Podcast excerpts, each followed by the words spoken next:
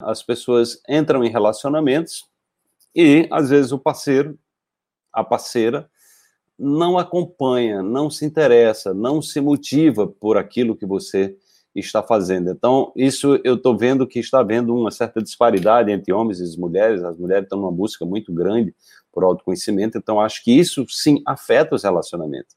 É muito importante que é, que o casal esteja com essa disponibilidade, porque se faltar com papo, conversa, vontade de conversar, é difícil as relações se sustentarem. Se sustentam muitas vezes numa relação de mentira, né? Então tem muita gente vivendo relações de fachada, relações infelizes, como, como acontecia é, há, há, há muito tempo atrás. Então as pessoas viviam até o final da vida, muitas vezes não é porque estavam morrendo de amores, era porque era obrigado socialmente, principalmente para as mulheres, uma mulher desvaciada, desquitada, era mal falada, então assim, era um inferno, né?